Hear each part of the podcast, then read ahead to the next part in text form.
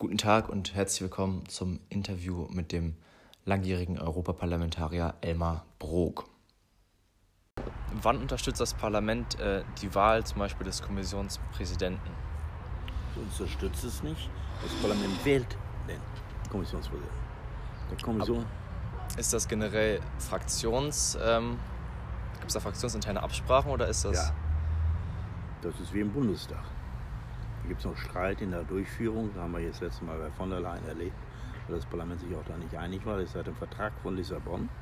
Da steht drin, das Parlament wählt den Kommissionspräsidenten auf Vorschlag des Rates und der Rat darf nur den Vorschlag machen nach Konsultation mit dem Europäischen Parlament und im Lichte des Ergebnisses der Europawahl. Ich weiß das deswegen so genau, ja. weil dieser Sätze, Satz von, von mir stammt. Tatsächlich, okay, interessant. Und äh, da geht aber, was wie zu lesen ist, das gibt es noch Auseinandersetzungen zwischen dem Ministerrat und dem Europäischen Parlament. Aber das, das ist 2014 gut gelungen, 2019 nicht, weil das Parlament sich auch nicht richtig einig war, aus vielerlei Gründen. Äh, aber früher stand drin, vor dem Vertrag von Lissabon, der Rat wählt und das Parlament bestätigt. Nun wählt das Parlament auf Vorschau. Also die Machtverhältnisse haben sich gedreht. Okay. Wenn das Parlament, und das ist ein bisschen äh, wie bei der Wahl des Bundeskanzlers. Äh, den Vorschlag zur Wahl des Bundeskanzlers macht der Bundespräsident. Nach Verfassung. Ja. Aber der macht nur den Vorschlag, wenn sich Parteien geeinigt haben, die eine Mehrheit im Parlament haben und sagen, der und der ist der Kandidat der Mehrheit des ja. Parlaments. Und den schlägt er dann vor. Aber das Parlament segnet ja damit auch die ähm, Kommissare ab, die der Präsident vorschlägt, richtig? Die Kommissare werden vorgeschlagen von den Mitgliedstaaten in Absprache mit dem Präsidenten und der Präsident verteilt in eigener Macht die Ressorts. Die Fachkompetenzen, ja. Und die Ressorts werden und die Fachkommissare werden dann, äh, müssen sich dann an einem Hearing in den jeweiligen Fachausschuss stellen. Da werden sie einvernommen auf Fähigkeit. Sie müssen vorher im Detail auch ihre finanziellen Verhältnisse darstellen, das wird überprüft, dass sie unabhängig sind und so weiter. Und ihre Position, das muss auch schriftlich vorher gemacht werden. Und dann kann zwar rechtlich gesehen das Parlament nur die gesamte Kommission ablehnen, aber dann sagt das Parlament dem Kommissionspräsidenten, wenn du den Kandidaten nicht zurückziehst oder den nicht ein anderes Ressort gibst, dann wählen wir dann ganz vereinigt. Und deswegen wird stets entweder sogar abgelehnt, ist diesmal ja auch wieder passiert, etwa mit dem französischen ja. Vorschlag, oder äh, es wird ein Umtausch der Ressorts gemacht oder einen neuen Schnitt des Ressorts. Und das passiert aber meist hinter den Kulissen oder schon Na, das nach ist relativ offen. Diese Hearings sind öffentlich. Okay. Sind öffentlich und äh, dann gibt der Ausschuss, der Fachausschuss, eine Empfehlung, wie man sich zu mhm. verhalten mhm. hat. Und dann findet das öffentliche Debatte, letztlich eine, eine öffentliche Debatte statt. Aber natürlich finden auch Gespräche intern statt, wo dann Kompromisse erarbeitet werden, eine Lösung zu finden. Aber da ist das, die Macht des Parlaments schon ziemlich gestiegen. Da hat das Parlament mehr Rechte als der Deutsche Bundestag. Mhm. Denn wenn die Bundeskanzlerin gewählt ist, kann sie Minister nennen, wie sie will. Der Bundestag wird nicht gefragt. Ja, stimmt. Der Bundestag wird nicht gefragt. Das Parlament der, hingegen schon. Das, das, Europäische Parlament wird gefragt. Das ist ein bisschen ein System, das haben wir damals abgehoben in den USA. In den USA müssen die alle, nicht nur die Minister, auch noch mehr, deswegen ist das dann noch stärker, müssen sich einem Hearing des Senats stellen. Des amerikanischen Senats. Und nur wenn der Senat seine Approval gibt, kann der Präsident den ins Amt bringen. Es geht sogar bis hin zu den Botschaftern. Soweit ist das, das halte ich auch für zu weitgehend. Okay. Aber bei Ministern ist das so und deswegen ist die Macht des Parlaments da sehr viel stärker geworden in den letzten 15, 20 Jahren, schrittweise, als das die Mehrzahl der Leute weiß. Und, die, und der Kommissionspräsident muss sich jetzt zweimal stellen. der wird einmal gewählt als Kommission, als Präsident, nach der Europawahl. Und dann hat er Zeit, zwei, anderthalb, zwei Monate, sein äh, äh, Kabinett, seine Kommissarsliste festzulegen mit einer Ressortverteilung. Und dann muss sich die Gesamtmannschaft nochmal dem Votum stellen. Das heißt, der Kommissionspräsident muss im Prinzip zweimal durch die Mühle des Parlaments. Mhm. Ne? Das ist schwierig, ja. Und äh, insofern sind da die Möglichkeiten des Parlaments inzwischen stärker als in den meisten Nationalstaaten. Auch stärker als in Deutschland. Okay. Und die, was die Kommission ja unter anderem sehr auszeichnet, ist ja das Exklusivrecht auf eine Gesetzesinitiative. Ja. Ähm, was ist, wenn das Parlament zum Beispiel ähm, irgendwelche Ideen hat, die von der Kommission nicht eingebracht werden? Gibt es da die Möglichkeit, Anträge zu stellen an die Kommission? Oder? Ja, also ich war ja, ich habe ja alle Verträge verhandelt seit Maastricht fürs, als der Parlamentsvertreter. Und äh, ich habe immer das Initiativrecht des Parlaments abgelehnt. Das war in einer gewissen Phase auch richtig, auch bis jetzt. Denn in dem Augenblick, wenn das Parlament das Initiativrecht hat, hat der Rat auch das Initiativrecht. Als die zweite Gesetzgebungskammer. Dann wird in jedem nationalen Parlament die eigene Regierung aufgefordert, eine Initiative im, im Ministerrat einzubringen. Und das führt zu einer, einmal zu Chaos und zweitens würde das bedeuten, dass äh, ein Machtinstrument der Kommission gegenüber dem Rat wegfällt.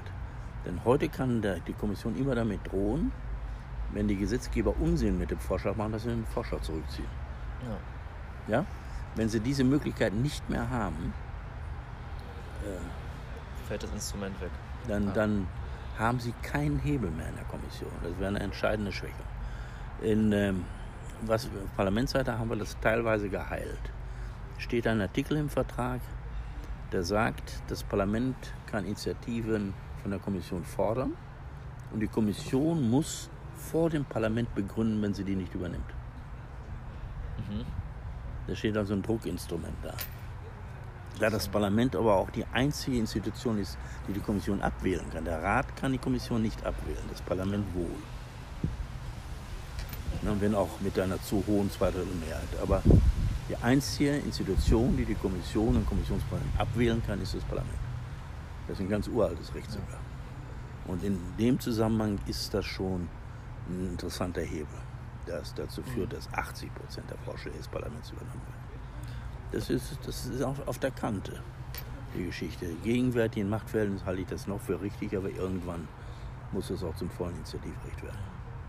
Aber, aber zu sagen, das Parlament sei kein vollgültiges Parlament, weil es kein Initiativrecht hat, ist eines der dusseligsten politologischen äh, Vorschläge, die es gibt. Ja. Warum? Im Bundestag, wie in allen nationalen Parlamenten, wird kein Gesetz mehr gemacht. Weil die Gesetzgebungsvorbereitung so detailhaft ist, dass man das nur in einem Apparat der Ministerien machen kann. Es gibt kein, praktisch keine Initiative. Ein, ein, ein Gesetz, das aus der Initiative des Bundestags kommt. Mhm. In der Praxis. Das Einzige in der letzten Legislaturperiode, das es war, also nicht in dieser, weiß ich ja. jetzt eher davor war, äh, das Recht, dass Gleichgeschlechtliche heiraten dürfen. Okay. Das Einzige ja? seit. Ja, in der, in der ah. Periode bis 2017, okay. Legislaturperiode. Es gibt bestimmte Themen, wo man das machen kann. Und dann stimmen die Parteien auch bei solchen Sachen, die ja eine Glaubensfrage sind, oder wie man es bezeichnen will, auch querbeet ab. Da haben CDU Abgeordnete ja. so abgestimmt, so abgestimmt. Das ist ja eine Frage von innerer Überzeugung, äh, die mit Gewissensfragen zu tun haben oder sowas. Ja. Und äh, deswegen ist das auch eine theoretische Frage. Mhm. Äh, wichtig ist, es kommt kein Gesetz in Kraft ohne Parlament. Nichts wird beschlossen ohne Parlament in der Gesetzgebung. Okay. Ähm, aber eine weitere und wichtige Aufgabe des Europaparlaments ist ja auch die Kontrolle ja. der Kommission. Wie genau läuft das ab? Gibt es da? Wie es gibt einen Haushaltskontrollausschuss. Also einmal ist die klassische britische Kontrolle, wie sie im Stadtrat von Schloss Holte ist, wie im Europäischen Parlament, nämlich die Exekutive muss immer erklären, in der parlamentarischen Öffentlichkeit, warum sie das und das gemacht hat. Es gibt die Pflicht zur detaillierten Auskunft und dadurch die öffentliche Debatte. Wenn es um Geldfragen geht, gibt es den Haushaltskontrollausschuss. Äh, und der ist weitergehend als der Rechnungsprüfungsausschuss im Bundestag, wie wir sie in Deutschland kennen. Der prüft nicht nur nachher, wenn alles abgewickelt ist und sagt, habt ihr Käse gemacht, sondern der hat das Recht, parallel zu einer Aktion zu prüfen. Die machen jedes Jahr dann auch einen Bericht darüber, ob die Kommission entlastet wird oder nicht entlastet wird. Ne? Das vom Plenum beschlossen werden. Ja, und was äh, gibt es da regelmäßige Absprachen oder kann das Parlament auch auf Antrag die Kommission zu einer Art Erklärung einberufen? Doch, immer. Der, dieser Haushaltskontrollausschuss kann es wöchentlich einladen. Also ich möchte zu dem Punkt wissen, was sie da macht. Mhm. Und was passiert zum Beispiel bei, einem, bei einer Art Verstoß? Also einmal ist die Möglichkeit vorhanden, dass dann die, die Kommission nicht entlastet wird. Das hat juristische Konsequenzen auch. Äh, der zweite Punkt ist, äh, wenn das Parlament kann die Haushaltsmittel sperren. Mhm. Ja? Und dafür brauchst du eine einfache Mehrheit, oder? Parlament ist immer einfache Mehrheit. Es na, so, ist einfache ja. Mehrheit oder es ist die Mehrheit der Mitglieder des Hauses. Aber immer nur 50 Prozent. Ist immer die Frage, ist es die Mehrheit der Anwesenden oder die Mehrheit der Mitglieder? Egal wie viele da sind. Na, das, da gibt es die Unterschiede drin. Aber beim Parlament ist in kaum einem Falle, mir fällt auf der Stelle sogar einer ein, außer diesem ja. Misstrauensvotum, äh, wo man mehr als 50 Prozent braucht. Okay. Während im Rat ja die Mehrheitsentscheidung immer bedeutet, ich habe eine Mehrheit im Rat und die normale Gesetzgebung ist Mehrheitsentscheidung, nicht Veto. 90 Prozent der Beschlüsse in Brüssel heute ist auch im Rat Mehrheitsentscheidung. Mit dem man gesagt hat, jeder hat Veto ständig, das ist Quatsch. Die normale Gesetzgebung ist Mehrheitsentscheidung im Rat. Okay. Und das ist nicht in Haushaltsfragen so, das ist nicht in Steuerfragen so, wo es sowieso ein limitiertes Recht gibt und in der Außenpolitik. Und das sind die Schwachstellen auf der Europäischen Union, dass es da noch nicht so weit ist. Und äh, die Mehrheit stellt sich darauf, dass äh, 55 Prozent der Länder, jedes Land hat eine Stimme, für einen Vorschlag sein müssen. Und diese 55 Prozent müssen 65 Prozent der Bevölkerung repräsentieren. Okay. Das bedeutet, jedes Land ist mit der ersten Stimme gleichberechtigt, ob groß oder klein. Und dann wird aber dann gewogen, ob es ein großes Land ist. Deutschland mit 80 Millionen. Also wenn Deutschland und Italien zusammen sind und noch ein anderes großes Land finden oder zwei kleine, können die schon alles blockieren. Ja. Ne? Und äh, sodass das eine Waage ist zwischen Gleichberechtigung der Länder und aber auch Mitzählen der Bevölkerung. Mhm. Nicht, dass eine Mehrheit von kleinen Staaten, die 30 Prozent der Bevölkerung repräsentieren, Gesetz für die Europäische Union macht im Rat. Ja, das sowieso nicht. Ne? Also deswegen ist das vernünftig und das ist gerechter als im Bundesrat in Deutschland im Bundesrat hat das große Land Nordrhein-Westfalen mit 18 Millionen Einwohnern. Sechs Stimmen. Sechs Stimmen. Und Bremen, was haben die? 650.000 oder sowas? Drei Stimmen. Drei Stimmen. Der ist ja gut, der Kerl. Hm? Mhm. Das ist sehr viel ungerechter. So, die nächste Frage wäre dann, ähm, ob die Kommission hinter den Kulissen ähm, Stimmen für eine Gesetzesinitiative sammelt oder ob das gar nicht vonnöten ist. Doch, das macht sie. Das muss auch eine Bundesregierung machen. Man, ja. muss, man muss sich immer mehr besorgen, natürlich, in diesem Prozess, Rat, Parlament, den beiden Gesetzgebern. Und äh, das ist auch das Schwierige für die Kommission. Im Bundestag, im normalen nationalen Parlament ist es so, die Regierung hat immer eine parlamentarische Mehrheit, die beständig ist. Und äh, da ist in der Regel auch so, dass die Abgeordneten einer Koalitionsfraktion mitstimmen, wenn sie auch nicht so überzeugt von dieser einen Sachfrage sind.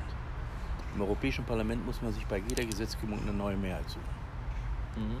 Sogar innerhalb eines Gesetzes manchmal. Da stimmen manchmal die Grünen und die Christdemokraten zusammen und dann äh, plötzlich die Liberalen und die Sozialdemokraten.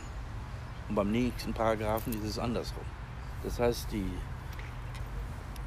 die Möglichkeiten sind für den einzelnen Abgeordneten im Europäischen Parlament sehr viel höher, weil mit wechselnden Mehrheiten gearbeitet wird. Das heißt, wenn man eine gute Idee hat, kann man das sehr viel leichter durchsetzen, weil es diesen Fraktionszwang praktisch nicht gibt, den man in einer Koalitionsstruktur haben muss. Aber leben das nicht auch die Prozesse? Nein, das Parlament ist eigentlich entscheidungsfähig. Weil wir auch mit dieser einfachen Mehrheit arbeiten, dann wird so oder so abgestimmt. Mhm. Und dadurch, dass ja, es ist ja auch gleichzeitig so, wenn man eine Koalitionsregierung hat, wenn dann die eigene Koalitionsmehrheit nicht stimmt, muss mitstimmt, ist praktisch die Regierung muss sie zurücktreten. Mhm. Da dieser Druck aber hier nicht da ist, in des Prinzips der wechselnden Mehrheiten, kann die Kommission dies auch unter weit geringem Druck machen. Ja. ja. Sie kann, sie wirbt also um, auch um die wechselnden Mehrheiten. Und die Fraktionen arbeiten auch entsprechend untereinander mit wechselnden Mehrheiten. Okay. Ähm, ist ein bisschen wie das früher war im amerikanischen Kongress, was ich immer bewundert habe.